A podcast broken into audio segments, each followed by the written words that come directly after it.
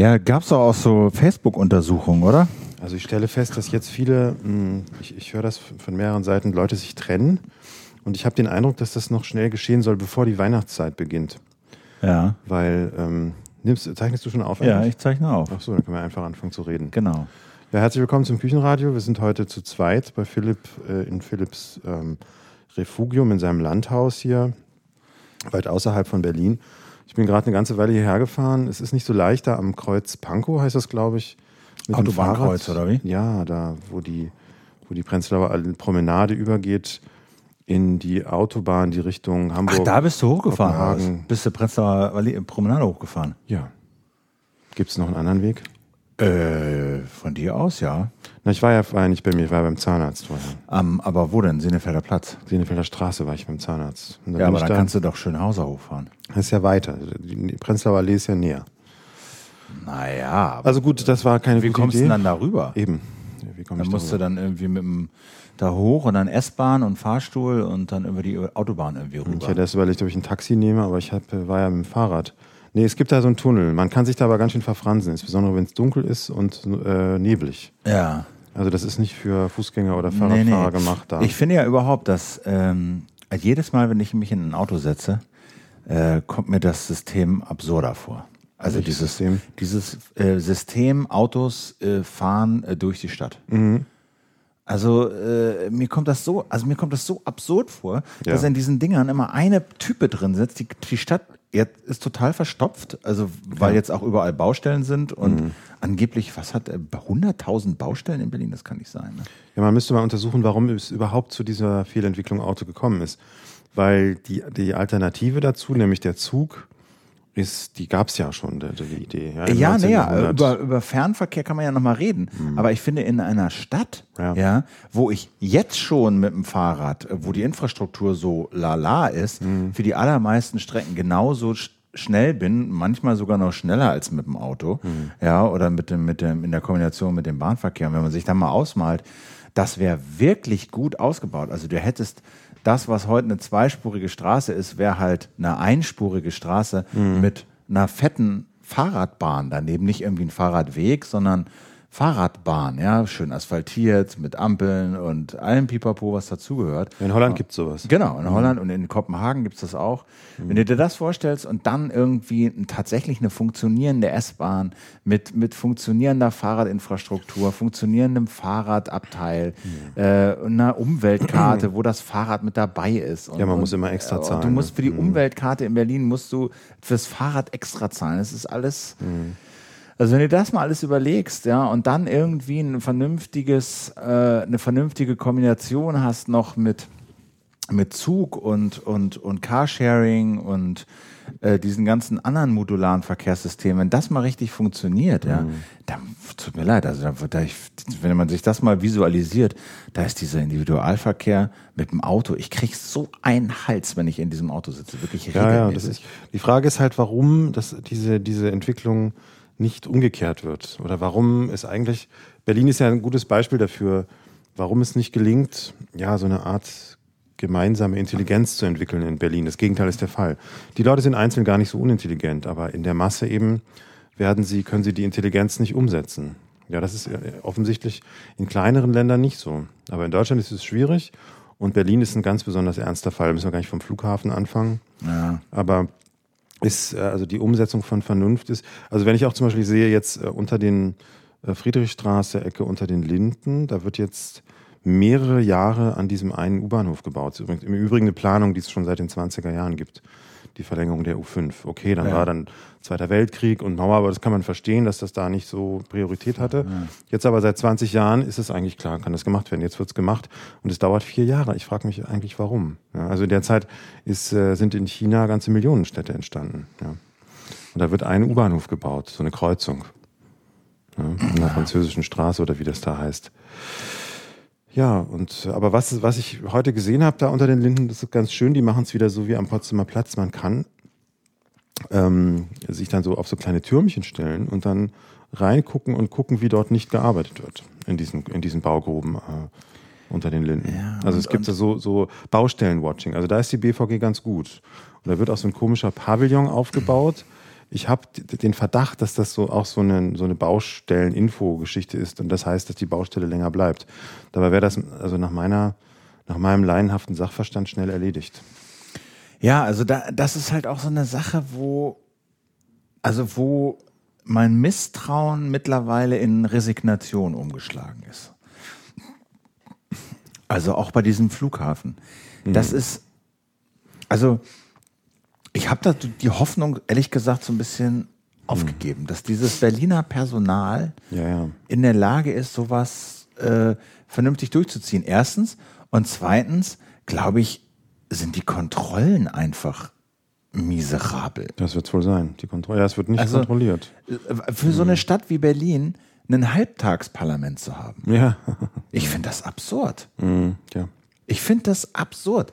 Ja, alle, alle, die da sitzen, sagen dir, wenn du es richtig machst, ja, wenn du deinen Job als Abgeordneter wirklich ernst nimmst, dann kannst du das mit halbtags vergessen. Dann kannst du das vergessen. Dann ist das natürlich ein Fulltime-Job und so soll es auch sein. Ja.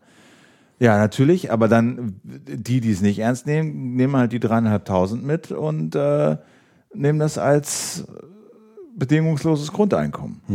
So, wie die FDP das irgendwie am Ende der letzten Legislaturperiode wohl gemacht hat. Als klar war, dass die da nicht mehr reinkommen, war da einfach niemand mehr von denen. So, ne? Also, erstens so ein Halbtagsparlament. Dann diese miesen Berliner Zeitungen, ja. Also ich finde, die Morgenpost macht ihren Job ja noch am besten, finde ich. So, ja. Weil die nicht diesen beknackten Spagat, da sind wir bei diesem Zeitungssterben, bei diesem beknackten Spagat so, wir sind Weltblatt, ja, und wir sind irgendwie so ganz kurz vor der New York Times, Ja. ja, und machen aber auch, äh, so versuchen so ein bisschen äh, äh, Lokalblatt zu sein. Die sind gar nichts von beiden. Ja. Die sind weder noch. Weder machen die eine vernünftige Kiezberichterstattung, also richtig lokal, ja, noch äh, äh, sind die irgendwie inter, äh, überregional irgendwie relevant. Gut. So. Ja. Und das ist auch ein Problem von der Frankfurter Rundschau. Ja, die, na, die Frankfurter Rundschau ist, war ja immer so diese SPD- und Gewerkschaftszeitung.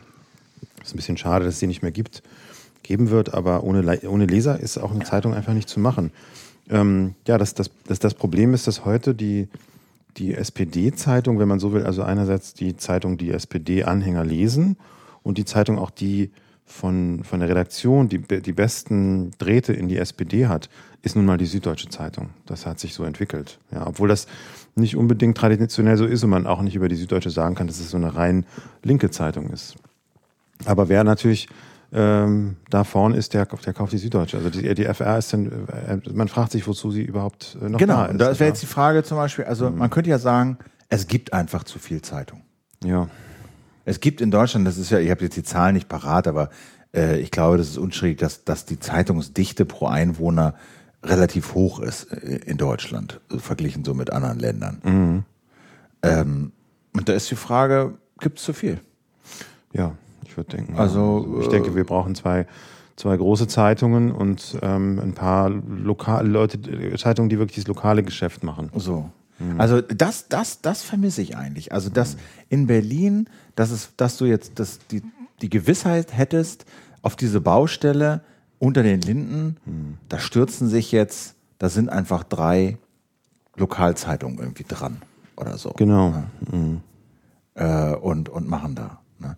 Das ist ein anderer Aspekt. Neulich habe ich mich, war ich auf dieser, auf so einer kleinen Konferenz da in der, in der Station heißt das da am Gleisdreieck, äh, die sich so mit Open Innovation, bla bla, die haben ja immer so Schlagwörter. Jedenfalls habe ich da einen Typen getroffen, mit, dem- kurz mit dem gesprochen.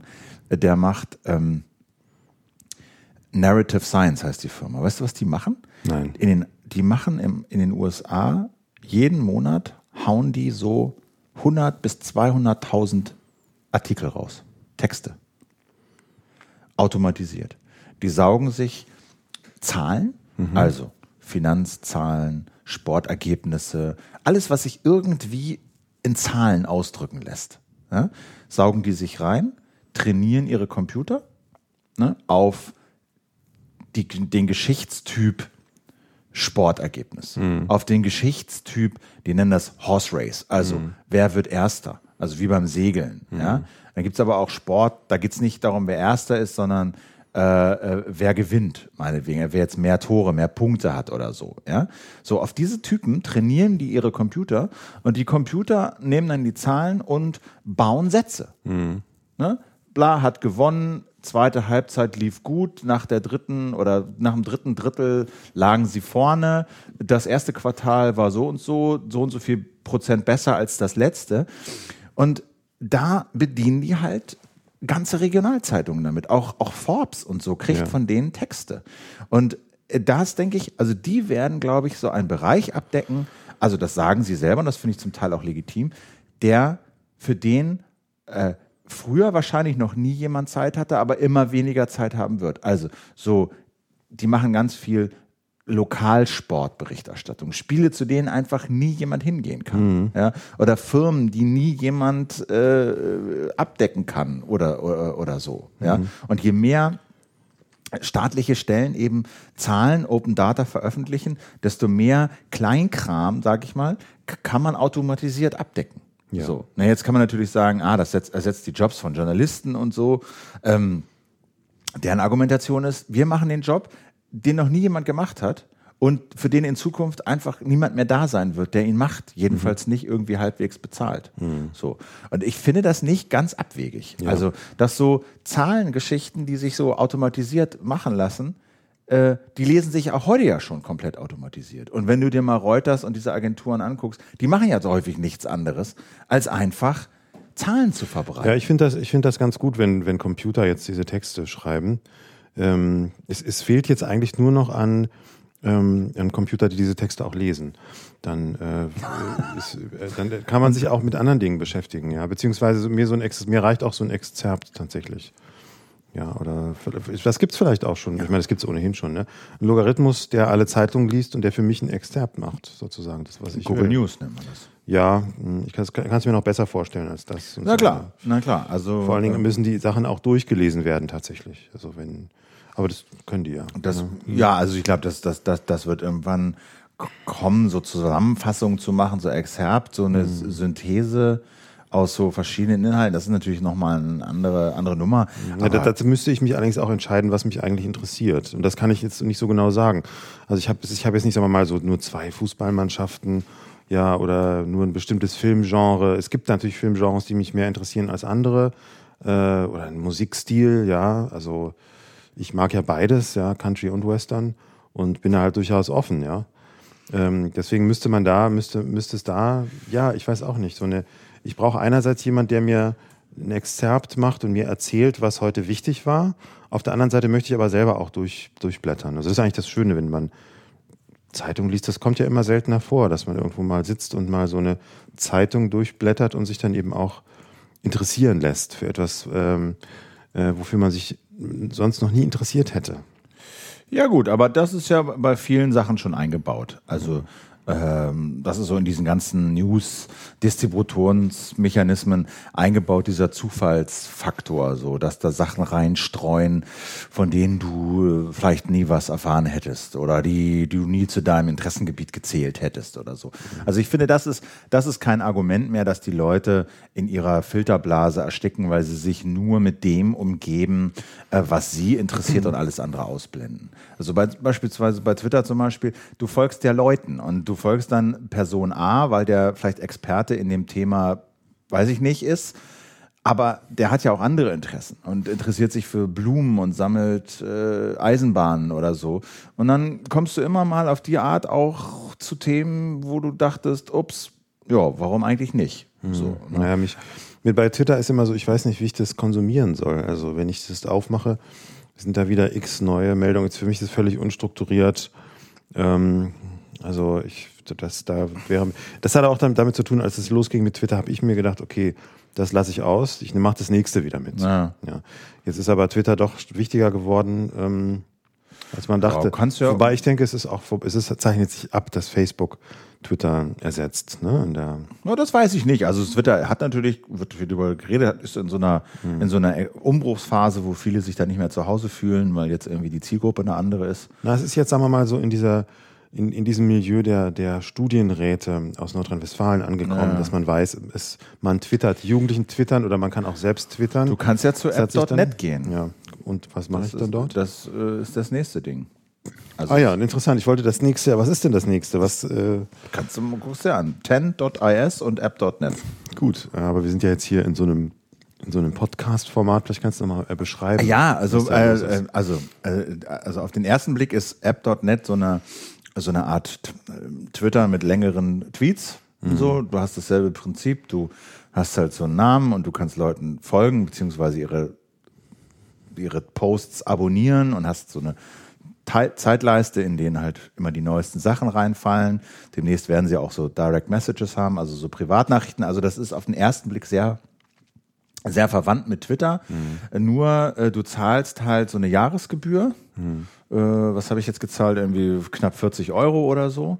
Ähm, und mit der Argumentation, damit ist es dann halt unabhängig. Also Ja. da gibt es dann keine Werbung und wir sind nicht gezwungen, wie Twitter jetzt uns unser ganze Ideale zu verraten, äh, mit denen wir angefangen haben, um äh, Investoren äh, eine maximale Hockeystick-Gewinnkurve äh, zu bescheren, sondern wir wollen hier einen Dienst, wie wir ihn von Twitter kennengelernt haben, aber nicht, der nicht dazu verdammt ist, irgendwann mal äh, 11, Milliarden auszuspucken, So, sondern und wie funktioniert das genau? Welche Art von Informationen wird dort wie übertragen?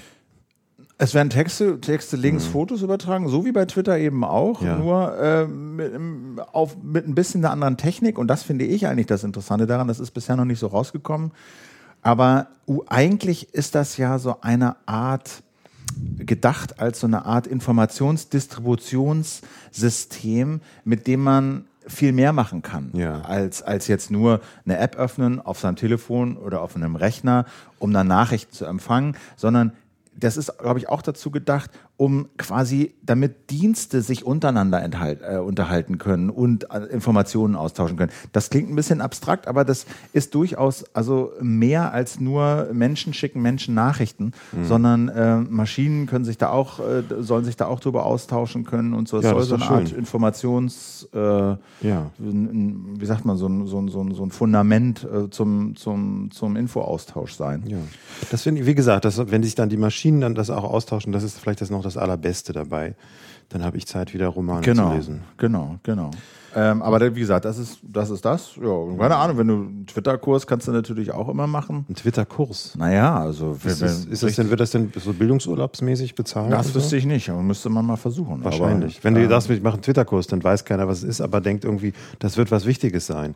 Dann kriegst du da Bildung. Du weißt ja, fünf Tage im Jahr kriegt man Bildung. ja, aber man braucht einen anerkannten, anerkannten Kurs. einen anerkannten Träger. Hm. Anerkannten Träger oder auch, glaub, der Ich Kurs. das muss letztes auch Jahr gemacht. Oh, was Das hast du denn da gemacht? Hebräisch, fünf, Jahr, fünf Tage Hebräisch gelernt. Also Intensivkurs, voll, voll und ganz. Und das war richtig gut. Jetzt Das war sehr gut. Natürlich einen intensiven Sprachintensivkurs ist super. fünf Tage, Fünf Tage, klingt jetzt Eine Woche. ausbaufähig, so, ne, oder? Naja, gut, natürlich, aber es ist ja besser als nichts. Also, ne? Es ist ja Und was sozusagen kannst du nochmal so jetzt so? auffrischen. Äh, ich kann mich ein bisschen unterhalten. Lesen ist ja auch wichtig. Und du kannst diese Schrift und so, ja? Ja, das, ist, das gehört dazu. Das Aber das konntest du vorher schon wahrscheinlich. Ja, natürlich, aber das habe ich, das, äh, das ist nicht so leicht, das zu lesen, nicht nur wegen der Buchstaben, sondern auch, weil es keine Vokale gibt in dem Sinne, die mitgeschrieben werden. Und das, Ah. das kostet vor allen Dingen Übung und das hat man natürlich dann da nochmal intensiv gelernt und geübt und es war auf jeden Fall gut. Und äh, ja, man kriegt Bildungsurlaub dafür. Äh, der Kurs selber wird nicht bezahlt, aber eben man kriegt nochmal extra Urlaub. Genau, also der. Für Sprachkurs kannst du auch mal, kannst dein Russisch aufbessern. Ja, ich hatte neulich schon mal äh, so einen äh, Kurs im Visier, als ich das irgendwo auch mal rumging auf irgendeiner Mailingliste und ich so dachte, ach, das wäre mal ganz hübsch. Ähm, ein, ein Interviewtraining bei einem machen. Interviewtrainer, bei dem ich schon mal war. Ja, das wäre vielleicht ganz gut für dich. Und ähm, das äh, ist zweideutig. Ich wollte dich da nur bestärken. Also da. naja. ähm, nee, aber der, Der verschiedene Interviewtechniken auch. Ja, Klar, man kann Leute mit Fragewörtern bombardieren und eindecken. Mit einer Granatenwurf. Na, ist egal. Oder ist ja, man kann Gespräche machen und so weiter. Es gibt verschiedene Arten. auf jeden Fall. Es gibt einen ganzen, ganzen Sack voll. Ich habe ja, ich habe ja mal gelernt, auch, auch ähm, Fernsehinterviews zu machen. Es gibt da so Aufnahmen von mir, wo ich also relativ, also ich habe die versteckt. Ich habe es leider nicht vernichtet, aber ich habe die Dinger versteckt. Aber kennst du, kennst du denn äh. Interviewregeln? Kennst du so Regeln? Sind dir irgendwas, äh, wo so. Äh, ja, Mensch, das ist eine gute Frage. Ich kannte sie mal. Das weiß ja, wie das ist. Man gewöhnt sich, man lernt es erst so und dann äh, durch die Praxis äh, macht man es ja nicht so genauso, wie man es gelernt hat, weil die Praxis ja nie so ist wie die Theorie. Ja. Und dann vergisst man die Regeln wieder. Ja, ich würde, ich meine, das, das Allereinfachste ist immer dies mit den offenen und geschlossenen Fragen. Und das ist ja eben auch was, was ähm, äh, was man variieren kann. Man darf ja klassischerweise soll man keine geschlossenen Fragen stellen, die man mit Ja und Nein beantworten kann. Das ist eine Regel, um nicht so ein staccatohaftes Interview zu haben. Man kann das aber auch variieren, indem man es gerade tut. Also man kann die Regeln gerade brechen, um etwas anderes damit zu erreichen. Man muss sich halt bewusst sein der, der, der Folgen davon. Mhm. Also ne, könnte zum Beispiel, wenn ich dir eine Frage stelle wie ähm, ähm, die bitte nur mit Ja und Nein zu beantworten ist, äh, schlägst du deine Frau immer noch? Und dann würdest du mich halt drauf festnageln. Ja, genau. Ja, genau. Und das zum Beispiel ja. ist so ein Punkt. Das ist halt, das ist halt, das ist interessant. Das ist eine Frage, die man mit Ja und Nein beantworten soll. Aber eigentlich, wenn man es tut, beide Antworten sind falsch. Können falsch sein. Ja, wenn du deine Frau gar nicht schlägst. Wovon ich ausgehe. Ach so, so habe ich das noch gar nicht gesehen. Aber manchmal, manchmal, ja. Manchmal ist es, will man ja ein Ja oder ein Nein hören. Ja. Äh, da muss man halt eine geschlossene Frage stellen. Aber zum Beispiel mit Kindern kommt man nicht voran, wenn man geschlossene Fragen stellt. Wenn man mit Kindern redet, mhm. Äh, dann sagen die halt immer Ja und Nein. Genau. Und da kommt kein, äh, kein Auf eine offene Frage sagen sie, weiß ich nicht. Ja, na gut, aber die Chance, dass sie auf eine offene Frage ein bisschen mehr sagen, ja, ist ja, größer. Genau, ja, und wenn du Leute zum Reden bringen willst, äh, dann äh, und ihnen ein bisschen was entlocken willst, dann musst du halt offene Fragen stellen. Oder zum Beispiel auch, was ich auch immer eine interessante Regel fand. Ja, aber ich finde, wer, wer, wen ich ja wirklich, sag ich mal, verehre als Interviewer, ist unser Freund und Kollege Cindy. Der ist wirklich also ein begnadeter Interviewführer, muss ich sagen, der wirklich seine da ist die erste Regel. Ein, einlullt, der, der immer diese, dich ja. einen Scheißdreck für deinen ja. Interviewpartner. Erzähl ein bisschen was aus deinem Leben, krieg einen Nervenzusammenbruch mhm. und achte darauf, dass alles aufgenommen wird. Ja, jetzt, jetzt, also der würde eben dann, dann sowas. Der ist aber, ich finde ich finde das, ähm, ich würde es ein bisschen anders werten als du. Also ich finde, also der würde, der würde immer sagen, was ist denn, wenn du, du hast jetzt ein neues Hemd ja. an, wie ich sehe, Philipp, da würde nicht fragen, wo hast du das gekauft, sondern er würde sagen, was ist sozusagen, was war das, die, die peinlichste Situation beim Hemdenkaufen, die genau. dir je, je einfällt. Du hast sozusagen. völlig recht, du hast völlig recht. Aber ich oh. würde Cindy da eher als so eine Art hochwirksame Spezialwaffe sehen. Ja, genau. Eine, also Cindy, genau. Äh, das kann er wie kein anderer. Mhm. Das funktioniert aber auch nicht immer. Und wenn ja. das nicht funktioniert, ist ein bisschen wie ist die, es schwierig. Ja, es ist hochwirksam, ist ein bisschen aber auch wie die, wie die Missiles jetzt äh, der Hamas treffen nicht so genau. Ja. Also, also sind und, hochwirksam, und fliegen auch weit, aber treffen fliegen nicht so auch genau. weit und gibt genau. viele Blindgänger und dann ja. tut's weh. Mhm. Ja. Also ich gebe dir recht, seine Technik ist ziemlich ähm, einzigartig. Äh, kaum nachzuahmen. Also es, äh, ich kenne niemanden, der sie so beherrscht wie er. Genau. Ähm, aber wenn, wenn sie funktioniert, entstehen geniale Momente. Mhm. Aber wenn es nicht funktioniert, dann, ja, dann ist es halt wie bei einer Spezialwaffe, dann, ja, es ist schwierig manchmal. So, ne? Ja, ja, und man hat, man kann eben auch im Interview Leute an, absichtlich missverstehen. Das habe ich auch schon gemacht als, als Methode. Das funktioniert ganz gut. Also etwas, was, was, der, was der gesagt hat, dann so ein bisschen verwischen. Und das ist ja so und so, also eine Voraussetzung stellen, die wieder anders ist und dann eine Frage st zu stellen, die man nicht beantworten kann, ohne dem zuzustimmen, was ich vorher gesagt das habe. Das klingt jetzt sehr abstrakt. Genau. Mach mal, mach mal konkret. Oh, müssen wir mal jetzt eine Interviewsituation stellen. Also, mh. Hm. das ist so ein bisschen so wie, du, du setzt was voraus. Genau. Du unterstellst was ja. sozusagen. Ähm, äh, äh, äh, wann haben Sie denn Ihren Mülleimer auf die Straße gekippt? Mhm. Ja, ja genau. wie äh, um sechs. Mhm. Also haben Sie ihn auf die Straße gekippt? Nee. Genau. Ja, haben Sie doch gerade gesagt. Genau. Ach so, ja. Ich habe ihn nicht auf die Straße gekippt und ich habe ihn gestellt. Und gestellt so. und dann ist er umgefallen. Aber gerade haben Sie gesagt, Sie haben ihn gekippt. Mhm.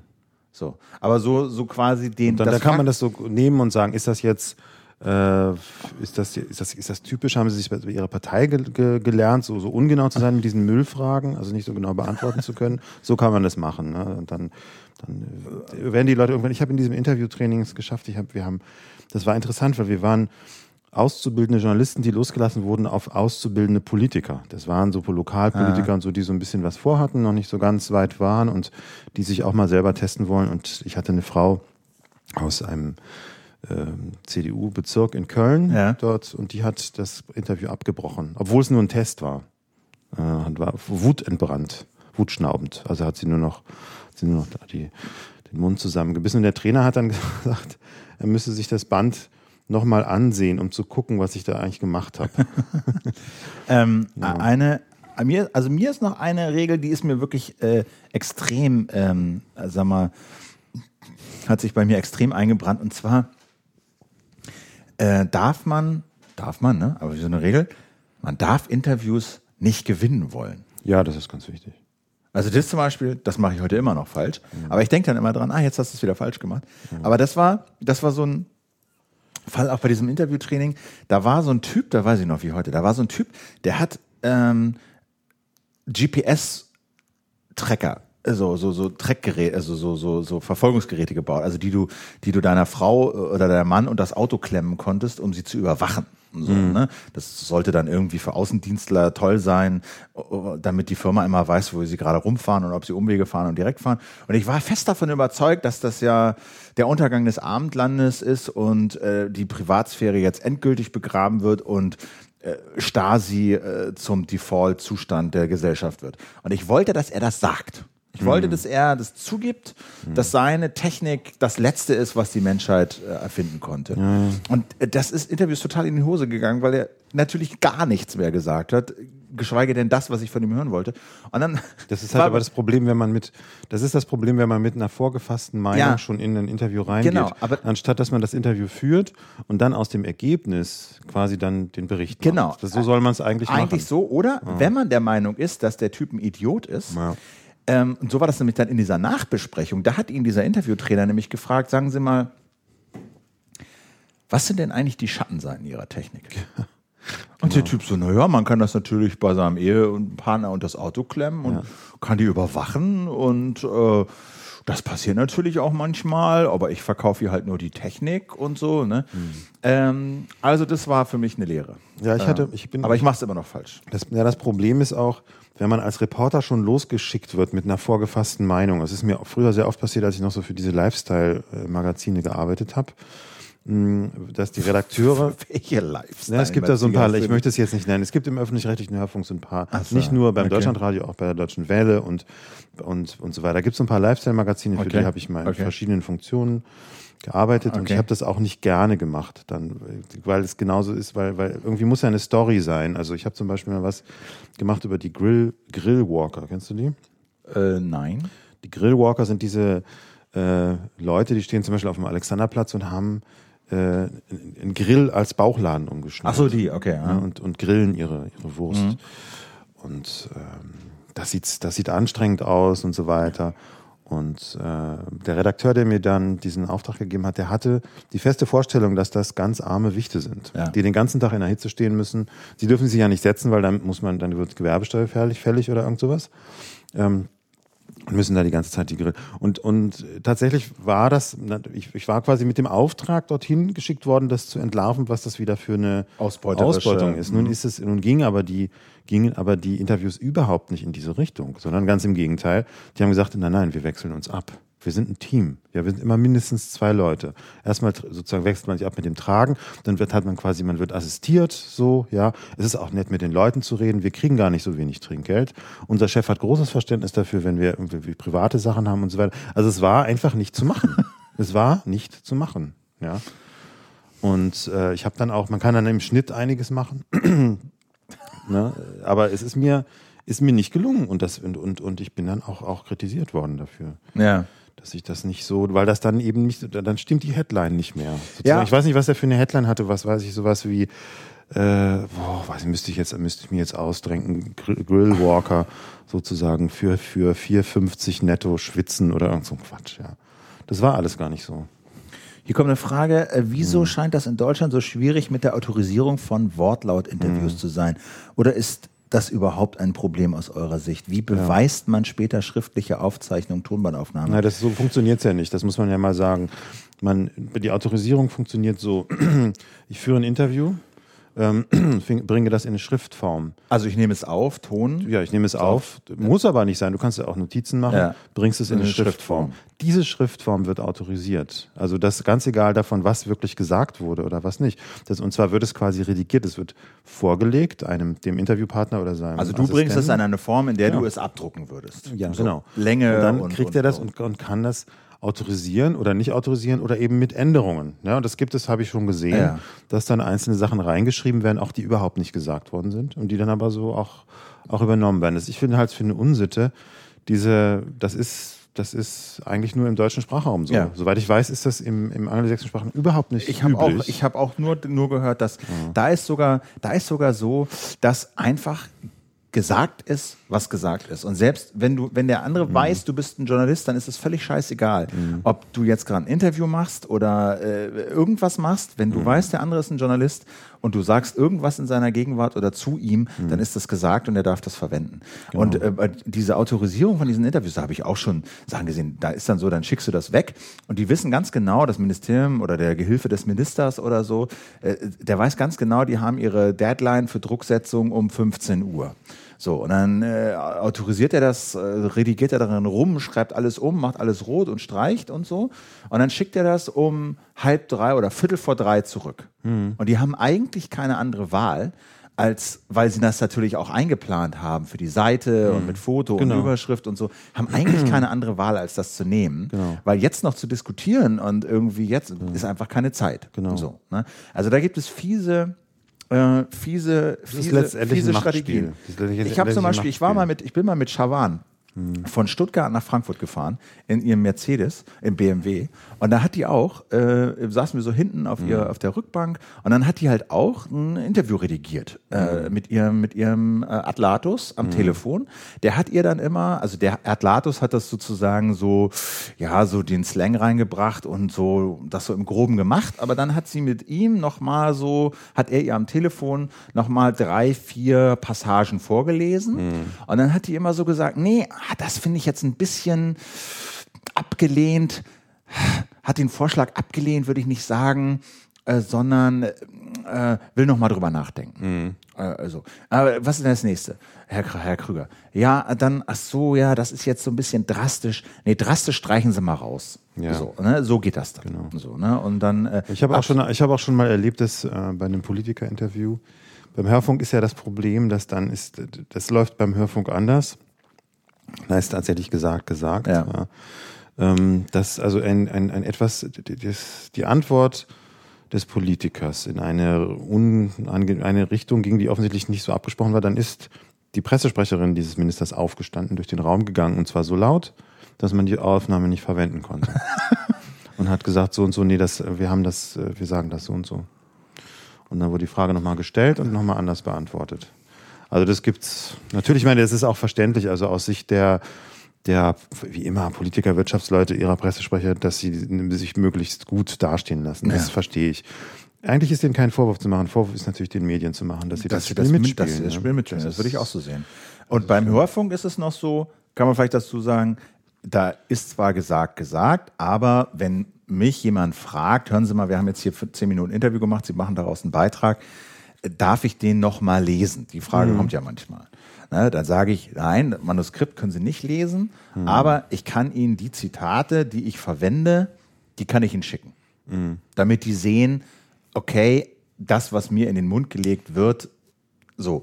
Aber da können die dann nicht sagen, hier machen Sie mal den Halbsatz weg oder streichen Sie mal raus oder so, sondern die wollen halt dann nur sicher gehen, dass das ja, irgendwie, keine Ahnung, dass es nicht völlig verfremdelt wird. Manchmal macht man noch einen Satz davor und einen Satz dahinter, dass sie ein bisschen den Kontext erkennen können, in dem das eingebettet ist. Ähm, so, das kann man machen. Aber an sich äh, ähm, finde ich da das eigentlich ganz, ganz, ganz Ja, also ich finde aber, geregelt. ich finde, es wäre besser, wenn, ähm, ja, wenn wir da eine, zu einer anderen, wie nennt man das denn? Gibt es ein englisches Wort für so eine andere Berufsethik da kommen? Kommen Also bei diesen Textgeschichten auf jeden Fall. Also das äh, finde ich eine totale, eine totale Abart. Es ist letztlich ein Machtspiel. Also der, der Spiegel kann sich natürlich andere Sachen rausnehmen, weil die natürlich dann die Interviewten vor der Frage stehen, bin ich über, erscheine ich überhaupt oder gar nicht, ja. ja. Und dann oft bei so, bei so, einer großen Publikation wie Spiegel sagen, nee, ich, es ist mir lieber, ich habe da einen Kasten im Spiegel. Bei Politikern ist das vielleicht nicht ganz so wichtig wie beispielsweise bei Buchautoren oder bei Politikern, die Buchautoren sind, ja. Für die ist es natürlich äh, ganz entscheidend, ob sie ein Interview im Spiegel haben oder nicht. Also das ist entscheidet über den Erfolg eines Buches oder nicht. Dadurch kommt es in die Bestsellerlisten und dann verkauft sich sowas. Ja, so, so, so monokausal weiß ich nicht, aber sicherlich, die, das ist natürlich, spielt eine Rolle, dass die mhm. Leute da rein wollen und mhm. dass, dass sie sich zumindest gefühlt eine ganze Menge äh, davon versprechen und darauf einbilden, da zu sein. Ob das dann am Ende die Bücher verkauft, weiß ich nicht. Aber na klar ist das was anderes als, als im Küchenradio. Äh, na, bei uns im Küchenradio ist es ja so, dass äh, wir haben ja auch schon Politiker oder irgendwie Prominente gehabt, die haben aus meiner Sicht gar, keinen, gar kein Blatt vor den Mund genommen, aber auch nichts gesagt, was sie diskreditiert irgendwie. Ne? Nee. auch mit Sinus hm. Interviewtechnik nicht. Hast du eigentlich die Stefan, Stefan Raab Show gesehen? Äh, Nein. Hast du nicht, okay. Ich auch nicht. Ähm, hier war noch die Frage, ähm, wie beweist man später, was gesagt wurde? Ja, eben, das ist ja, das, das muss man nicht beweisen, sondern das, was dann dort geschrieben ist, das gilt halt als gesagt. Genau, der Punkt ja. ist aber auch, worauf Sie Man kann natürlich nachher sagen, naja, das Interview ist völlig anders gelaufen, aber das ist irrelevant, weil das ist nicht autorisiert. Ja. Das ist dann nur so dahergeredet. Aber zum Beispiel, wenn man jetzt, an, wenn man jetzt äh, telefoniert mit jemandem mhm. und man ähm, recherchiert und, und, und, und, und spricht und macht sich Notizen. Mhm. Und dann ist es ja auch beim Radio so, du hast ja nicht in jedem Beitrag jeden O-Ton als, also als jeden Zitat als O-Ton, sondern du telefonierst ja manchmal mit Leuten, die sagen dir dann was und das schreibst du halt wie in einem Zeitungstext auf. So und da ist es dann ja so, wenn der dann später sagt, so habe ich nicht gesagt oder oder das Zitat ist falsch, dann hilft es auf jeden Fall Notizen zu haben und mhm. vorlegen zu können, hier habe ich mir auf meinen Blog oder äh, geschrieben oder in die Datei geschrieben, äh, mit Anführungsstriche oben, äh, Anführungsstriche unten, äh, so das Zitat. Das hilft auf jeden Fall, als wenn man sagen muss, nee, nee, kann ich mich noch trau genau dran erinnern, wir haben vorhin telefoniert, da haben sie das gesagt. Auch wenn das natürlich... Ähm, irgendwie natürlich kannst du da irgendwie dann hinterher noch alles aufschreiben, mhm. so, ne, was angeblich er gesagt hat als Zitat. Aber das hilft immer ein bisschen. Was ist die nächste Frage? Das hat der Zensor nicht freigegeben, ist gleich autorisiert. Naja, das ist ja. nicht, das ist, nicht, das ist ein bisschen komplizierter. So einfach ist es nicht. Also ein Zensor ist, ähm, es gibt ja zwei Arten von Zensur. Ich meine, es gibt bei uns eigentlich keine Zensur, weil es gibt keinen Zensor.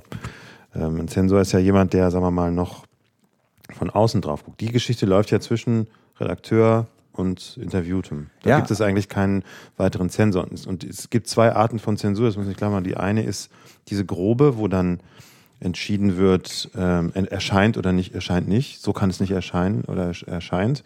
Oder es gibt eben diese Feinzensur, ne, wo gesagt kann erscheinen, aber, aber ohne so. den Satz. Aber ja. der ganz entscheidende Punkt ist, wo du sagst Zensor. Äh, ich habe ja mal bin ja tierisch gequält, aber diese, ich habe ja meine Magisterarbeit über Zensur in der, in der Sowjetunion geschrieben. Lustig, weil ich habe meine Magisterarbeit über Zensur in Mexiko geschrieben. Dann passt das, pass auf. ja, das Interessante ist, das, das Interessante ist, also da war das so, ich habe jetzt so, so, also wie die sowjetische Presse über diesen mhm. Systemwandel in Georgien da, äh, 88, ja. 89 berichtet. Ich habe sowas ähnlich Interessantes, macht man so eine Diskursanalyse, ne? Ja, ja, so ein bisschen, aber was ich da interessant fand war, mhm Natürlich gab es ein Ministerium und äh, da eine also institutionalisierte Zensur. Die musste aber überhaupt nicht eingreifen. Die musste auch in der Sowjetunion ja, genau. relativ selten eingreifen, mhm. sondern die hat ein paar Regeln etabliert oder das bewusst mhm. schwammig gelassen, ja, und, und, und so. Und dann haben die Leute das eben selber gemacht. Das, das war, war die Schere auch, im Kopf. Genau, das ist ja in der DDR hat das ja auch wohl so funktioniert, ja. dass die Lektoren, da ging es ja oft um Bücher, eigentlich schon ganz genau wussten, was erscheinen kann und was nicht genau. erscheinen kann. Und im Vorhinein die Bücher so verändert haben oder auch so, so Deals gemacht haben, problematische Bücher ist ja auch immer gut, sie erscheinen zu lassen, weil dann sieht es nicht so aus, als gäbe es Zensur, aber in einer ganz, ganz kleinen, äh, ganz edlen Auflage oder so.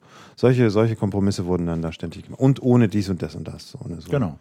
Das heißt, der, der Zensor musste gar nichts mehr machen. Genau, also der jedes, Zensor jedes Buch, was, was die Druckreife, bis zur Druckreife kam, in der DDR konnte gedruckt werden. Ja. So, genau. Und, und mhm. äh, das Bewusste, es gab ja auch keine fest formulierten Regeln, weil man dann hätte man ja schon wieder sagen können, gegen die Regel verstoße ich nicht, zeig mir die Regel, gegen die ich verstoße, gibt's nicht, also ist es okay, sondern es war ganz bewusst so, mal ging das, mal ging das nicht, Ja, mal wurde einer bestraft, mal nicht, mal ist er durchgekommen. Also da konnte man, das war immer, bot immer sehr viel Interpretationsspielraum. Und diese Schere im Kopf, dieser Mechanismus, den hast du heute auch noch. Der wirkt hier äh, nicht so staatlich instrumentalisiert und, und, und, und, und gefördert, aber klar wirkt er noch. Na, es geht um, es geht ein bisschen um was anderes. Es geht, glaube ich, sehr stark natürlich ums Geld. Ne? Also bei den bei Zeitschriften und Zeitungen zum Beispiel. Ja. Wenn natürlich wird über die Themen entschieden ähm, aus dem ökonomischen Gesichtspunkt und selbst wenn es eine politische Relevanz hat, wird auch ökonomisch entschieden. Das denke ich auch. Ja, aber das zum Beispiel, meine, äh, also weiß nicht, wie du das siehst, aber das zum Beispiel ist eine Sache, die für mich mittlerweile völlig selbstverständlich geworden ist und die mir ähm, immer wieder mal so auf, also mir auffällt, wenn ich so mit Kollegen aus so kommerziellen Medien rede. Man kann ja auch am öffentlich-rechtlichen Rundfunk eine ganze Menge kritisieren. Aber, aber dieser Punkt, dass, dass, dass, also A, das, was du vorhin erzählt hast, dass sozusagen die Überschrift schon feststeht, ja, und äh, du dann diesen Beitrag machen musst, das habe ich so nicht erlebt. Natürlich haben die Redakteure irgendwie eine Vorstellung, was sie von dieser Geschichte erwarten. Wenn du dann aber mitkommst und sagst, Leute, so ist das aber nicht, ja, sondern es ist irgendwie anders, dann sag, schlucken die, aber dann ist das okay. Ja, Hauptsache die, die Überschrift bleibt noch. Ne? Ich habe es schon erlebt, dass diese, Ja. dass diese Sendungen quasi mit so Schlagworten wie Überschriften auch durch eine Konferenz mussten. Und dann war es eigentlich wie in Stein gemeißelt. Also dann konntest du den Beitrag zwar völlig anders machen, aber die Überschrift musste Die Überschrift blieb, okay, das gibt's auch. Aber der andere Punkt ist halt auch diese, diese, diese, diese, diese kommerzielle Ausrichtung, ja, was jetzt Quote bringt oder was Erfolg hat oder so. Spielt keine Rolle, hat natürlich auch vor, vor, vor, Nee, nee, also nee, nee, Hörer und Zuschauer braucht es nicht so. Die sind nicht so wichtig. Das stimmt, ja. So. So, pass mal auf, ich will ja. mal kurz, wir machen mal eine Pause. Willst du vielleicht Werbung machen in der Zeit? Ja, ich mache Werbung. Also, äh, ihr liebe Zuhörer und Zuhörerinnen, ganz herzlichen Dank, dass ihr dabei seid. Ich darf euch äh, schon mal auf die nächste, na, nächste weiß ich nicht, aber eine der nächsten Folgen hinweisen. Die habe ich nämlich heute abgemacht und fest vereinbart und die seht ihr auch schon in unserem tollen Küchenradio-Kalender auf küchenradio.org. Und diese Sendung wird stattfinden am 9. April 2013. Und zwar muss ich gerade mal selber mal gucken, gehen wir da zu einem Stadt-Senkrechtgarten. Ich muss da selber mal gerade ganz gucken, äh, was es damit aufhat. Das ist ein irres Startup aus Schöneberg, die, äh, wenn ich das so richtig gesehen habe, tatsächlich so äh, urbanes Gärtnern und urbane Landwirtschaft äh, zu einem Geschäft machen wollen. Das fand ich natürlich sehr interessant. Auch vor dem Hintergrund, dass natürlich gerade in Berlin die Soil Week äh, läuft und äh, sich auch damit beschäftigt, was passiert eigentlich, wenn wir bald 9 Milliarden Menschen sind und immer weniger Land zur Verfügung haben. Da muss man natürlich, wie Klaus Töpfer das sagt, vertikale Landwirtschaft betreiben, ohne Boden. Und was kommt da in Frage? Naja, man macht halt vertikale Landwirtschaft. Und da, ich habe gerade gesagt, wir haben einen Termin Ja. am 9. April 2013. Ja, super. Habe ich schon abgemacht, steht auch schon im Kalender. Ah, das ist super, dann brauchst du nicht einzutragen. Nein, genau, es steht im Kalender. Wenn du den noch abonniert hast, hast du den noch abonniert, den Küchenradio? Du. ja. Ich habe ihn noch nicht Ich habe länger aber keine privaten Termine mehr von dir im Internet gelesen. Ja, ich habe jetzt eine Methode gefunden, ähm, tatsächlich meine privaten von den Küchenradio-Terminen ähm, zu trennen. Ah, okay, okay, okay. Ähm, Ähm, ja, das ist interessant. Ich würde unheimlich gerne mal was machen. Ich habe es jetzt nicht mitbekommen, ich war kurz draußen, ja. um was über Guerilla Gardening machen. Weil ich persönlich nämlich glaube, dass das absolut die Zukunft ist für, für große Städte und für Ja, ich und gerade- viele, viele Probleme löst. Genau, wir- ich habe gerade erzählt, äh, ich, äh, die Soil Week findet ja gerade statt. Ne? Klaus Töpfer, ehemaliger Chef des UN-Umweltprogramms, hat jetzt in Potsdam so ein Soil-Institut und will irgendwie das Problem der schwindenden Erde irgendwie äh, thematisieren. Und die treffen sich gerade.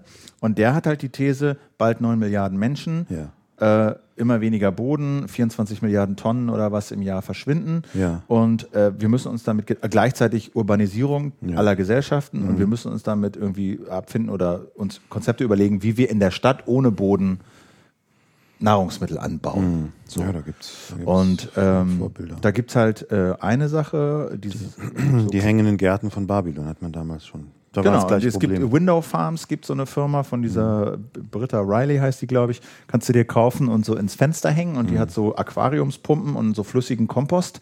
Da äh, pumpt die Aquariumspumpe das so hoch in, die, in die Kästen und in den Kästen sind so Tonkügel, so Lehmkügelchen aus Deutschland und da kannst du halt Tomaten in deinem Fenster Genau. anbauen. Es ist vor allen Dingen wichtig, dass ich finde, das wichtig, dass man einen Teil der Ernährung so übernimmt, aber auch, dass Menschen sich damit beschäftigen. Ich glaube, dass das so aus vielleicht schon gerade zu spirituellen Gründen wichtig ist, dass wir uns nicht so allzu sehr entfremden von unserer eigentlichen Lebensform und, und verstehen, Kinder auch schon verstehen und auch Erwachsene, die es noch nicht verstanden haben, ähm, ja, was wir sozusagen, wovon wir leben, ja, oder wie so eine Frucht entsteht. Ja, das ist, glaube ich, schon wichtig.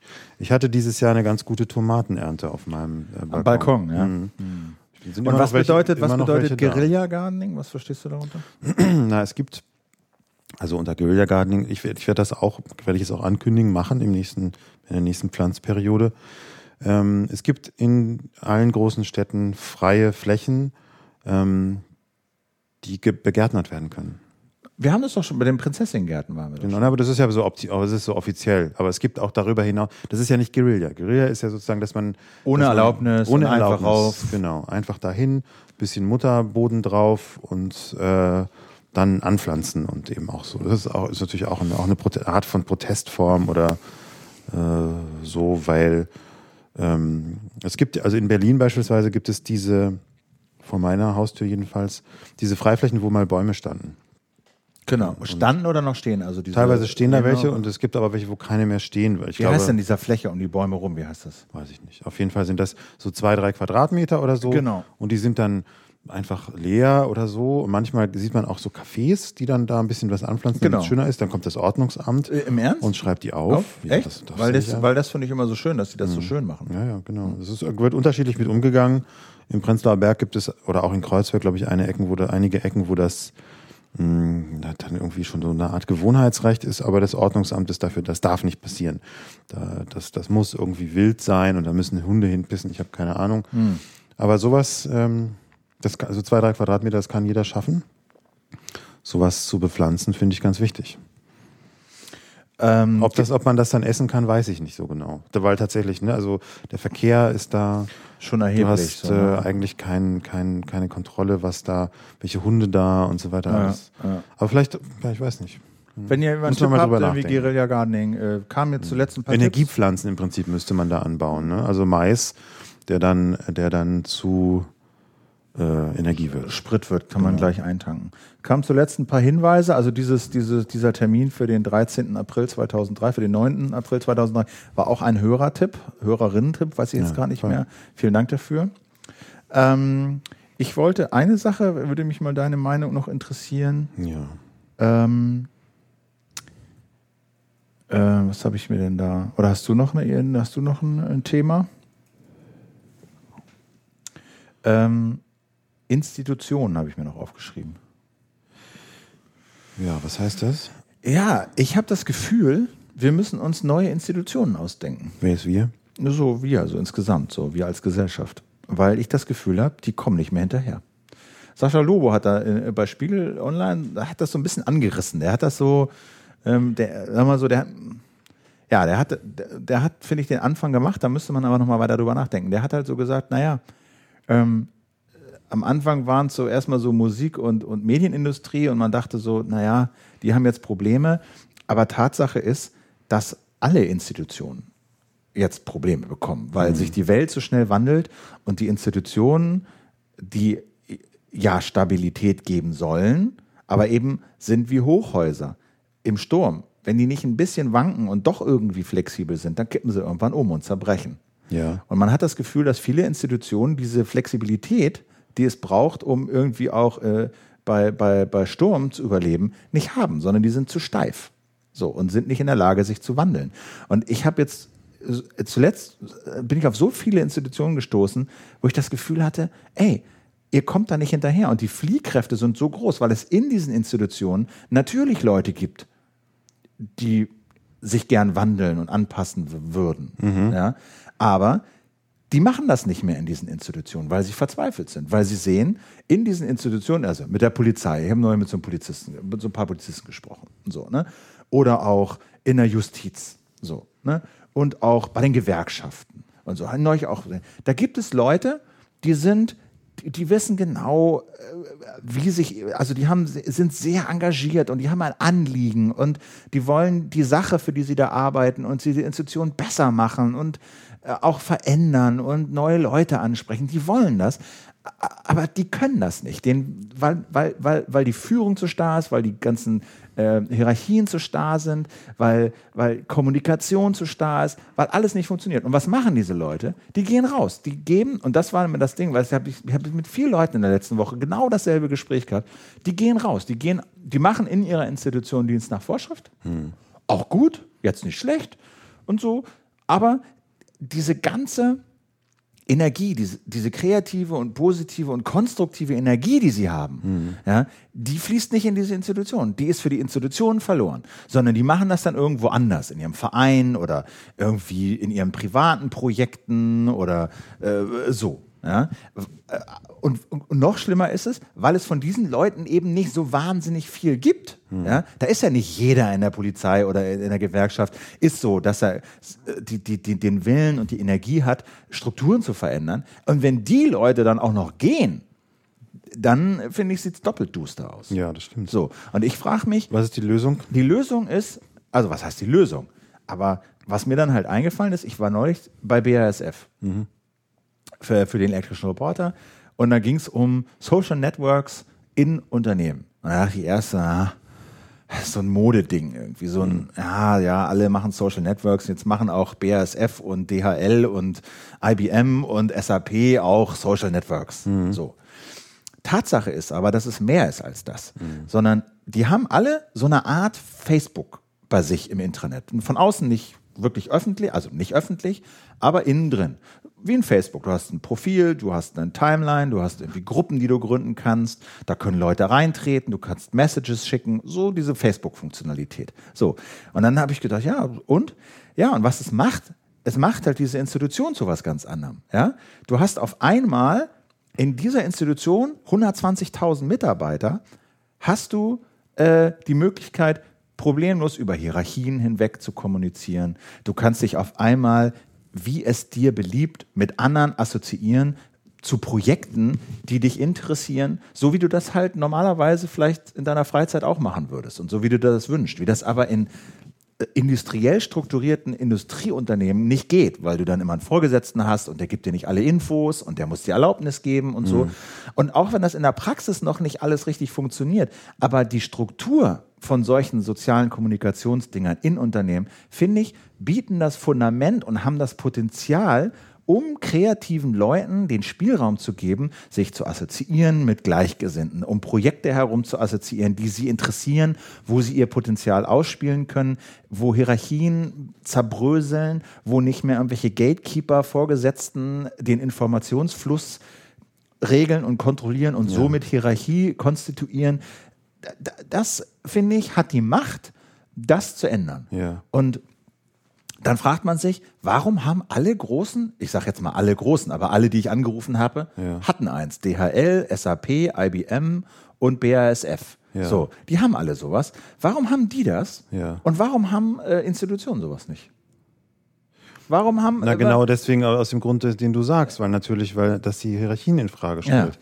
Und Institutionen wie Behörden zum Beispiel, ähm, funktionieren sehr stark mit Hierarchien. Also die, und die Hierarchien, die das entscheiden, werden das nie entscheiden, weil sie, glaube ich, verstehen, dass es sie selbst in Frage stellt. Aber die anderen Hierarchien haben das auch entschieden. Und ja, ich glaube, der Punkt ist, ja, und der, der entscheidende Punkt ist, ja. ist der Wettbewerb. Ich glaube, BASF und diese ganzen Unternehmen, die wissen einfach, und das ist der nächste große Punkt, mhm. die wissen, das klingt immer so bekloppt. Sie kriegen die guten Köpfe nur, wenn sie sowas bieten. Das ja. klingt immer so, ja, wir Wettbewerb an die guten Köpfe und bla bla. Der Typ von der Polizei hat mir aber genau das gesagt. Er hat gesagt, wir kriegen hier keine, also wir haben Probleme, gute, junge, pfiffige Leute zu kriegen, ja. weil die hierher kommen, sich mhm. die IT angucken, die, wie wir hier kommunizieren, mhm. unsere Webseite angucken ja. und sagen, nee, bei aller Liebe, aber in so einem Laden will ich nicht arbeiten. Hm. Ihr seid ja sowas von hinterm Mond. Hm. Ja? Und das geht dann gar nicht darum, ah, das sind die Internet-Nerds und ohne Twitter kann ich nicht leben, sondern das ist so, das ist so, als würdest du vor 20 Jahren in ein Büro kommen, wo es kein Telefon gibt. ja, ja? Wo, wo, weil das einfach so natürlich geworden ist, halt über so Hierarchie, über so zack, zack mal eben äh, sich mit Leuten zu assoziieren und zu kommunizieren, dass das äh, Voraussetzung ist, völlig egal, was für ein Job. Und wenn die das nicht bieten können, dann haben die Probleme, Nachwuchs zu kriegen. Mhm. So, ne? Und da frage ich mich, äh, und die, die Industrieunternehmen, klar, die stehen im weltweiten Wettbewerb. Ähm, äh, da ist der Druck zumindest größer, sowas zu installieren. Ja? ja. Und ich frage mich, wann das bei Institutionen, öffentlichen, halböffentlichen, wie auch immer, so weit ist, dass sie wirklich sagen, ey, es geht nicht mehr anders, Leute. Wir müssen hier mal ja, was wenn machen. es zu spät ist, dann, wenn es zu spät ist, wenn es ja. wieder was Neues gibt, was, ne, dann, also. dann machen es die Institutionen.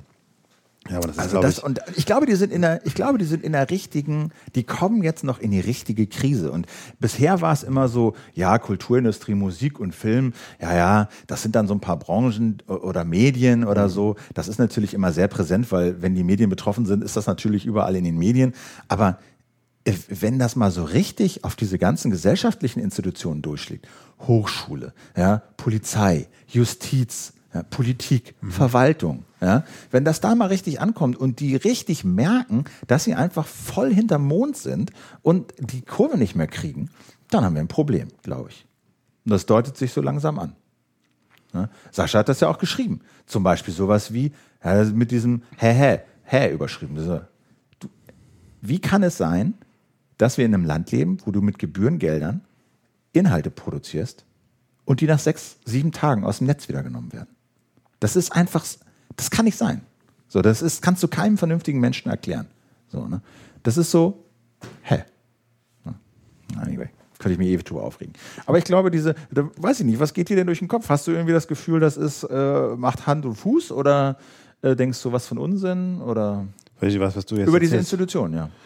Hast du das, ist dir das auch schon mal äh, aufgefallen? Ja, schon oft, häufig. Ich bin ja so ein bisschen institutionsmüde inzwischen. Also, Siehst du, bist du auch einer? Ja, natürlich, klar. Ähm, ich denke, dass es absolut, ja, man kann, glaube ich, nur mit Michael Gorbatschow sprechen. Wer zu spät kommt, den bestraft das Leben. Ich glaube, so also hart muss man das sagen. Und es gibt e-, eben immer wieder in Gesellschaften bestimmte Organisationsformen, die sich dann überleben. Und ich glaube, das können wir das schon vorstellen, dass das immer mal in, in Behördenstrukturen auch so ist. Also, hier schreibt im Chat schreibt äh, äh, Katapulski. Unternehmen sind noch weniger an unkontrollierten Informationsfluss interessiert, meiner Erfahrung nach. Noch, ja, das ist das, das ich glaube ja. übrigens auch, dass das stimmt, weil ich, ich, ich würde in, in, bei, der, bei BSA, BASF auch mal ähm, es würde mich interessieren, was passiert, wenn die über ihr internes Netzwerk beispielsweise über die Nebenwirkungen von bestimmten Medikamenten.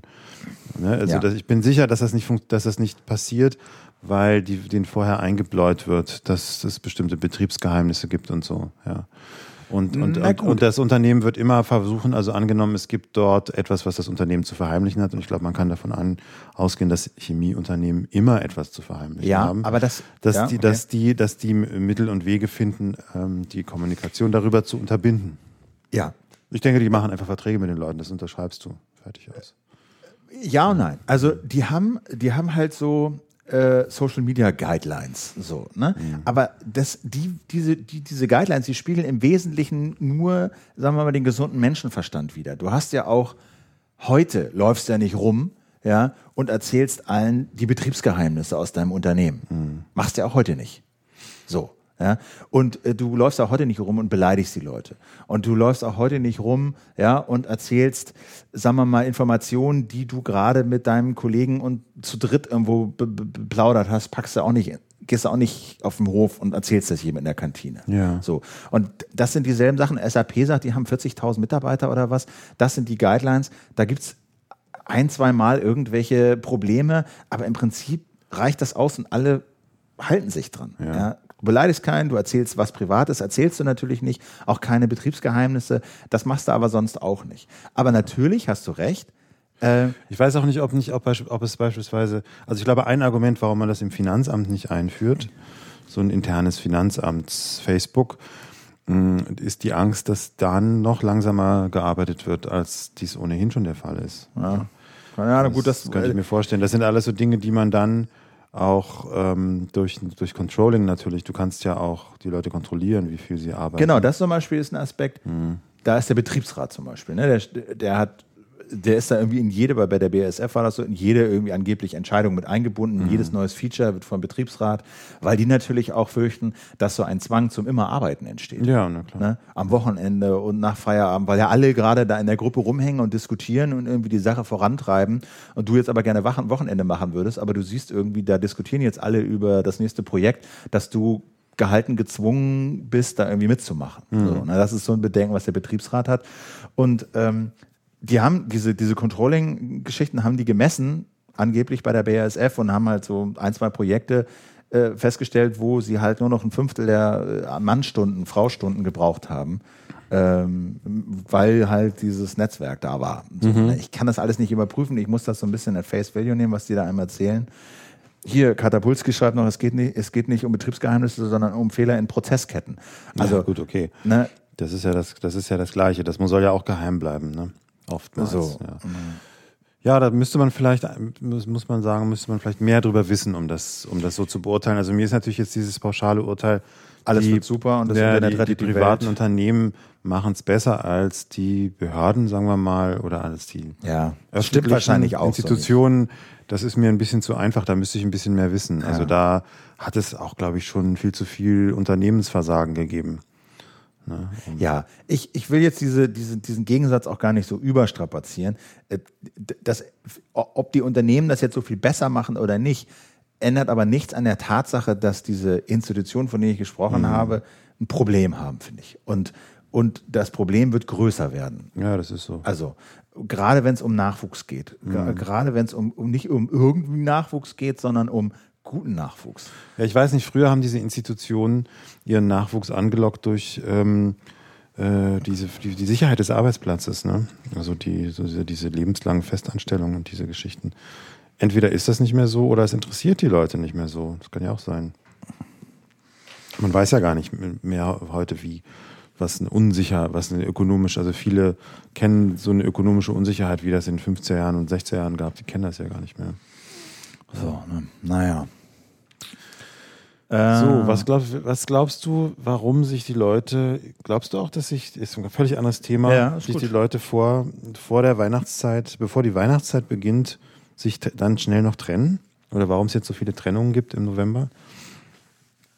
Also, A, ich glaube, die Empirie stimmt. Mhm. Also da gab es irgendwie, gibt es ja diese, ich habe die jetzt nicht parat, aber da gibt es halt diese Facebook-Untersuchung, äh, gibt es auch einen TED-Talk dazu, wo, wo die halt äh, nach so bestimmten Stichwörtern geguckt haben in Facebook-Meldungen, so Trennung oder Goodbye genau. oder mhm. irgendwie so und, und, und, und halt so ein ganz regelmäßiges Muster äh, gesehen haben. Ja. So, ne? Und das war halt, genau, es ist immer vor Weihnachten oder vor Weihnachten mhm. und es gab so ganz markante Daten, mhm. wo sich alle Leute immer getrennt haben. So, ne? Genau, und dann, weil nämlich vor, wenn, wenn, wenn dann der erste Advent kommt, dann will man nicht die allen den Angehörigen die Weihnachtszeit so versauen damit. Und dann sagt man, ich warte noch.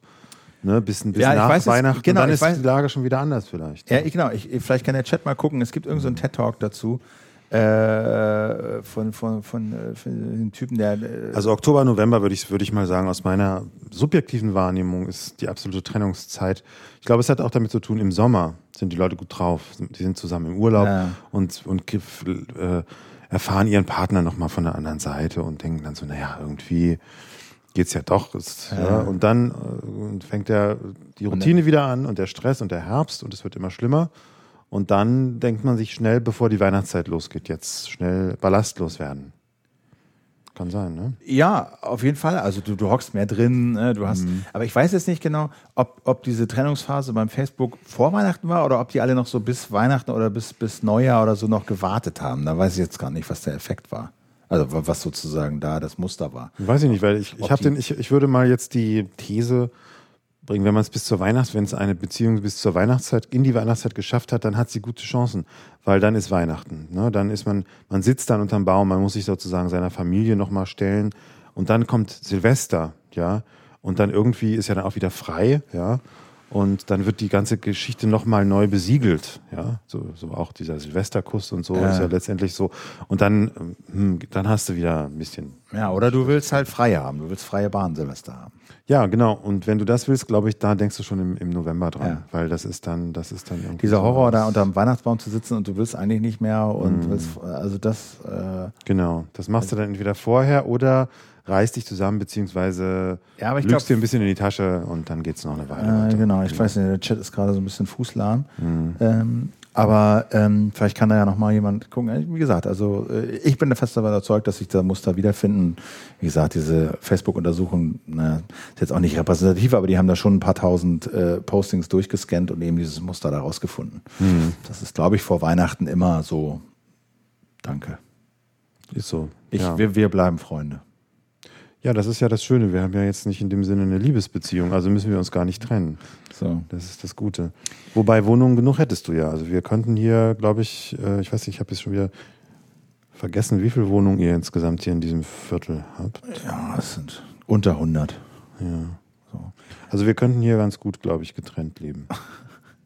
Ähm, Gibt es denn noch, äh, wir hatten noch so ein bisschen vielleicht äh, äh, interessantes Feedback zu unserer letzten Sendung, von der ich ja dachte, dass sie so grottig gewesen sei. Ja, aber das, das hätte ich dir vorher sagen können. Die Leute stehen da drauf, wenn wir im leeren Zoo stehen und, und labern. Darauf, das finden die Leute gut. Nachher der Event, das war natürlich spannender für uns, aber das ist für, vom Viele. Ereignis nicht so. Aber du, das lernst du nicht mehr, glaube ich. Ja, okay. Das ist eben hier, wir sind eine, sind eine Meta-Veranstaltung. Es geht nicht um, um die Sache an sich. Ja, das ist ja, das äh, leuchtet mir ja manchmal nicht so ganz ein. Ja. Ne? Dafür hast du uns. Ähm, ja, zwei meiner Lieblingspodcasts stellen jetzt ihre äh, Sendung ein. Welche sind das? sind so Hypercritical, heißt der eine, und äh, äh, den anderen habe ich jetzt schon vergessen, mit Marco Arment aus demselben Podcast-Betriebsnetz. Mhm. Die haben einfach gesagt, nö, reicht, keine Lust mehr. Ich glaube, die waren sehr erfolgreich. Und, und, und Ja, irgendwann ist ja auch mal Schluss, das kann ich schon verstehen. Und, und äh, Man soll ja auch gehen, wenn es am besten ist, ne? so Ja. wie die Beatles. das haben wir auch versucht, aber es hat nicht geklappt. Na, oder wir sind, ja. Hm, Genau, die anderen haben ihre eigenen Bands gegründet. Ähm, genau. Ja, es kam ja so nach unserer, genau, nach der letzten Videoaufzeichnung kam ja so ein bisschen die Anregung, äh, mit, mit Cindy eine Videoshow zu machen. Ach ja, echt? Ja. So Äh, schön, finde ich eine gute Idee. Ja, ja, ich hatte die Idee natürlich auch längst. Ja, das ist ja klar. Aber äh, ich meine, ich, ich weiß ehrlich gesagt nicht, wie ich das logistisch, menschlich, energetisch, nervlich machen soll. Ka- Kann, Ja. Kannst du dir da einen Modus vorstellen? Äh, ich glaube, man muss es ein bisschen nehmen, wie es kommt.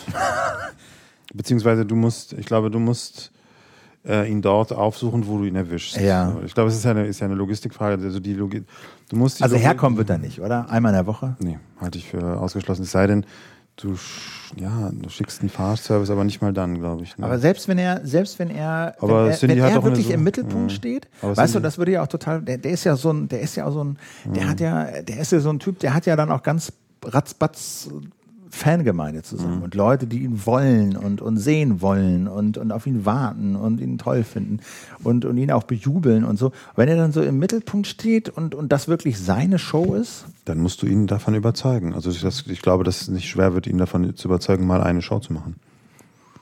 also Namen habe ich auch schon, aber den verrate ich nicht. Das würde ich auch nicht machen.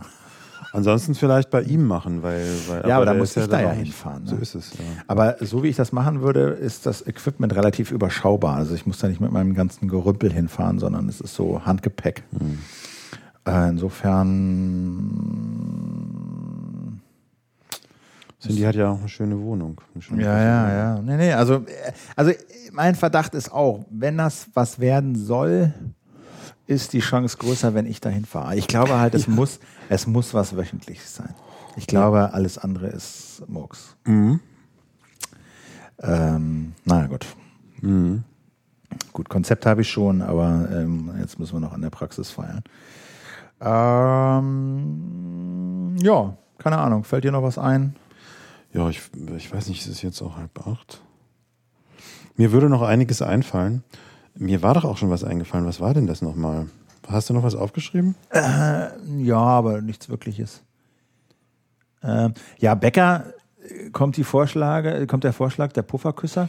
Ja. Äh, äh, klar, der Typ ist ein, glaube ich, begnadeter Podcaster. Und ich Ja. habe den das auch äh, sofort irgendwie angedient und den Fuß geleckt, aber er wollte nicht. Ja.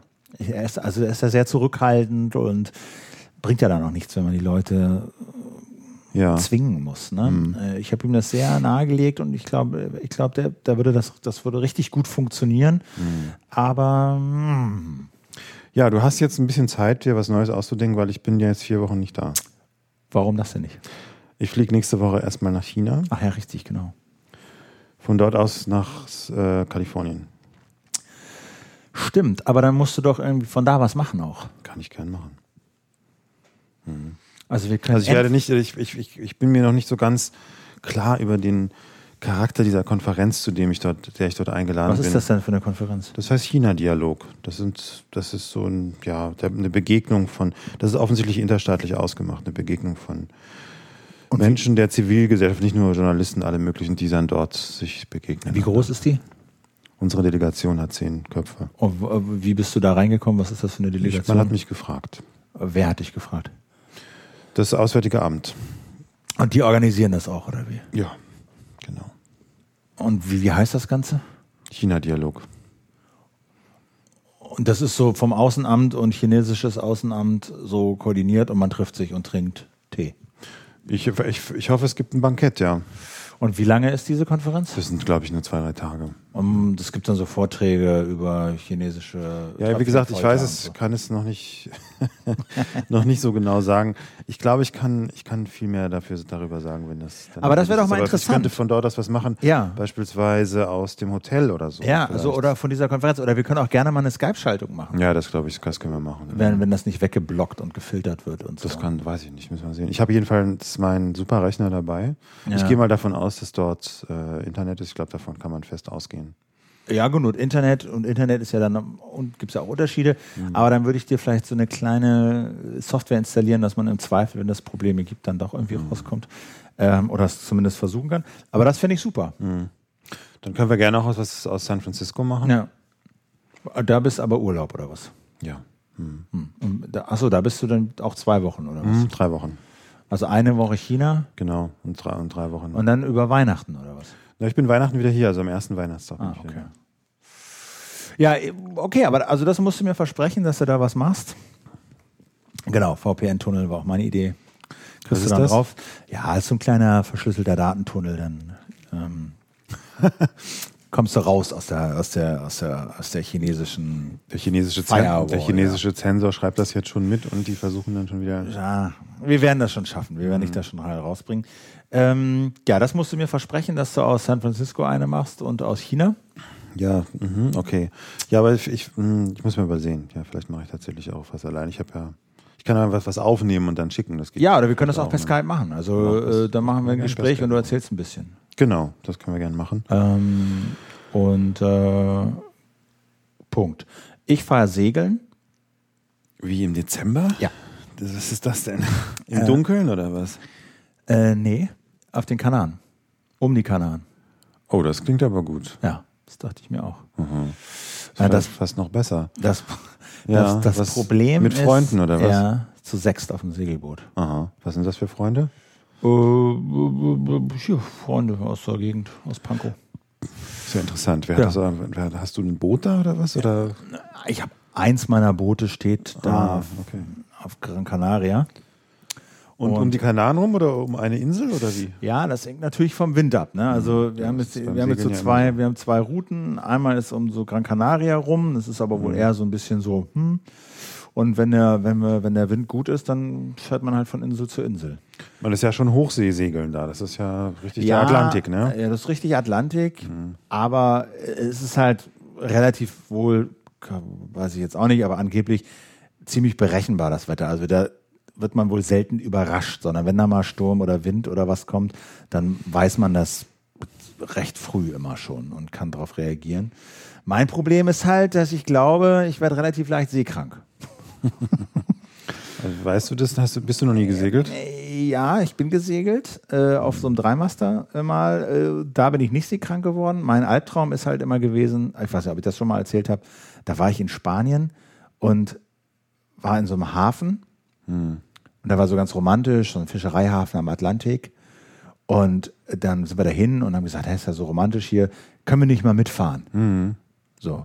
Und dann haben die gesagt, ja, meint ihr wirklich? So, ja, wir wollen mal mit euch mit rausfahren. So, und dann haben die gesagt, gut, dann seid ihr morgen um halb vier Uhr morgens hier und dann fahren wir los. Ich so, ist ja super und geil und so. Und dann sind wir um halb vier da raus, oder um vier, halb vier waren wir da, um vier sind wir rausgetuckert. Und ich weiß noch, ich habe diese Hafenmauer und diese Hafenausfahrt noch hinten hinterm Schiff so gesehen. Und mir war rotzübel. Und ich habe den Typen gefragt, sag mal, ich, mir ist echt total schlecht und so, wie lange sind wir denn jetzt noch unterwegs? Und wann sind wir denn wieder da? Und er sagt, das kommt drauf an, aber so 17 bis 18 Stunden. Wow. Und ich, ja, war ich halt 17 bis 18 Stunden auf diesem Boot. Was für ein Und Boot war das? Das war so ein Fischerboot. Das war Mo- so ein Motorboot. Motorboot, ja genau. So, die haben halt, was haben die da gefischt? Keine Ahnung, irgendwie so Schleppnetz, keine Ahnung. Warum warst du denn überhaupt drauf auf dem Boot? Ja, ich das halt romantisch fand und toll und ich wollte mal wissen, wie die Fischer so arbeiten. Ich habe halt drei Trillionen Fotos gemacht. Und es war ja auch ganz interessant, also aber mir halt wirklich 17 Stunden lang rotzübel. Das Problem war, es war absolut windstill. Kein Lüftchen, wirklich null. Ja?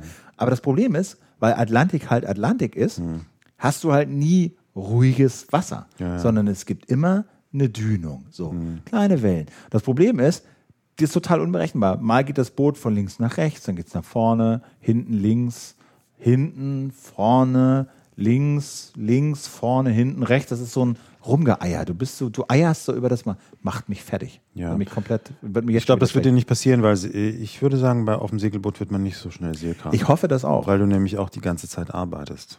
So, ich bin ja, wir sind ja mit, mit vier Medizinern da unterwegs und die haben natürlich alle schon äh, wie so äh, rund, rund geschickt, welche Pillen und Medikamente man sich so einwerfen muss, in welchem Rhythmus und Abständen und so, um Seekrankheit vorzubeugen und so. Man kann, man kann dem vorbeugen. Ab, offensichtlich.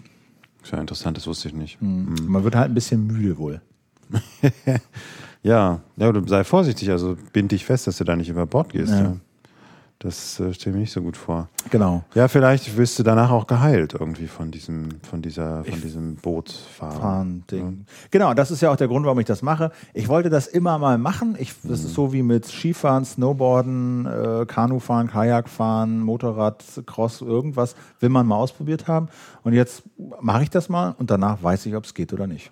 Ja, was ich gerne mal machen würde, ist, ist äh, Gleitschirm fliegen. Das würde ich gerne mal machen. Bei Segeln weiß ich nicht. Also das, das kann ich machen, aber das möchte ich nicht unbedingt mal machen. Aber Gleitschirm, das werde ich mal, glaube ich, angehen bald. Auch ein Podcast. Meinst du von oben? Ja. Mhm. Das Coole ist, wir haben äh, vor kurzem war ich im Harz und habe dann ähm, da haben wir eine Tramperin mitgenommen. Das war eine Frau, die so einen riesen Fallschirm hatte, so einen riesen Rucksack und das war Ah, okay. eben ihr Gleitschirm. Das ist ja das, was man sich dabei klar machen muss. Man, eine Möglichkeit ist immer nur zu kreisen und die andere Möglichkeit ist einfach zu los zu Strecke zu machen. ne? Strecke zu machen. Und du weißt natürlich vorher nicht, wo du landest, wie weit du kommst, ne? wie weit du Auftrieb hast und wie weit du kommst. Äh, Soll man so ein bisschen kribbeln dann, oder wie? na, was heißt kribbeln? Also das ist dann irgendwie, sicher, du musst ein bisschen aufpassen, wo du runtergehst, aber vor allen Dingen musst du dann ja wieder zurückkommen. Dann musst du erstmal deinen Schirm, dann musst du Ach so, latschen. ach so, ach so, und so ach so. irgendwie zur nächsten Straße und dann trempst du zurück. Ja, dann bist du nämlich äh, 80 Kilometer weiter oder so. Das ist, finde ich, finde ich, ähm, Ja. das finde ich echt abenteuerlich. Mit dem Postschiff nach Norwegen soll echt toll sein. Ja. Also das würde ich mal bezweifeln. Hurtigruten. Äh, Es kommt immer drauf an, was man, was man will. Wie besoffen man ist und so. Ne? Also Man kriegt ja in Norwegen mh, ab einem gewissen, wie heißt das, Breitengrad ja, eine äh, tägliche Zuteilung äh, Schnaps, wenn man dort isst. ist das so? Ja, im Norden ist es offensichtlich einer. Die, die haben ja starke, haben ja sehr strenge Schnapsgesetze in Norwegen, aber es ist offensichtlich so, wenn man da im Norden wohnt, über dem Polarkreis, dann kriegt man Schnapszuteilungen. Jeden Tag, ich weiß nicht, 80 Gramm oder so. Also ein ordentlicher, ordentlicher zwei Doppelte. So, hm. Hm. Auf Staatskosten oder was? Auf können- Staatskosten, ja, ja. Die können sich's leisten. Ja, daran wird es nicht scheitern. So, machen wir Schluss. Machen wir Schluss. Also, Küchenradio war das. Mhm. Ähm, ich habe ja noch eine. Ah, genau. Ich habe ja noch so ein Projekt irgendwie. Aber Ja, erzähl mal. naja, Das ist eine coole Küchenradio-Folge. Habe ich jetzt schon ein paar Episoden aufgenommen. Du hast schon was aufgenommen? Ja. Willst du drüber reden? Oder? Ah, das, ist, eine, das, ist so, das ist so ein Format, was ich, was, ich, was ich toll fände, wenn man das ein bisschen ausbauen könnte. Das ist halt so, so eine kleine Recherche letztlich. Hm. So, ne? Also ähm, da habe ich jetzt schon so ganz, so, die werde ich dann zu, zu so einer Episodenfolge mal zusammenbauen. Echt? Mhm. Wann, wann, naja, gut. Also zwischen den Jahren, ich bin ja dann beim, äh, zwischen den Jahren, also bei dem in Hamburg, beim, beim Chaos Com Communication Kongress. Und da wohnt in Hamburg jetzt noch so ein Typ, mit dem ich nochmal reden wollte darüber. Oder Schön, das machen die zwischen den Jahren, ja. Genau, immer schon. Schön, so, so kriegt man die Weihnachts-, diese langen Weihnachtstage Tage rum. Das ist für mich die beste Ausrede, um dann gleich wieder abzudüsen. Ja, wenn, man sich mit, wenn man sich mit Vater und Mutter überworfen hat. Ja, das ist ja nicht so. Aber ich fahre da immer mit meinem Sohn hin und ähm, der freut sich jetzt schon drauf. Und, ja, das ist doch super. Das ist ein schönes gemeinsames Ereignis. Und wie gesagt, der, der, letzte, das letzte Mosaik zu der Geschichte, der, der wohnt halt in Hamburg und mit dem werde ich mich jetzt nochmal verabreden. Und das heißt dann, äh, nach, nach, äh, im neuen Jahr wird dann wahrscheinlich da mal so diese etwas äh, recherchelastigere Folge rumkommen. Aufreger in meinen Augen. Echtes Aufreger. Also ich, wenn ich darüber rede, schwillt mir der Kamm. Gut. Gut, alles klar. Alles klar. Das war's. Bis dann. Tschüss. Tschüss.